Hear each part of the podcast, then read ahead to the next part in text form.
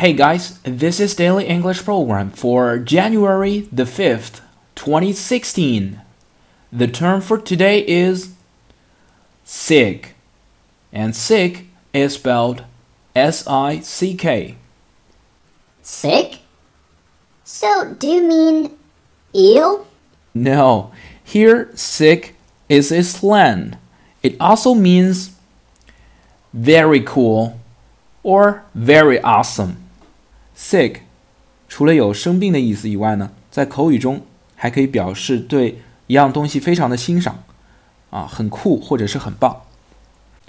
You are wearing new shoes. I think they look sick. 你穿了双新鞋啊，我觉得挺酷的。You are wearing new shoes. I think they look sick. The car over there is totally sick. Look at the paint and the tires.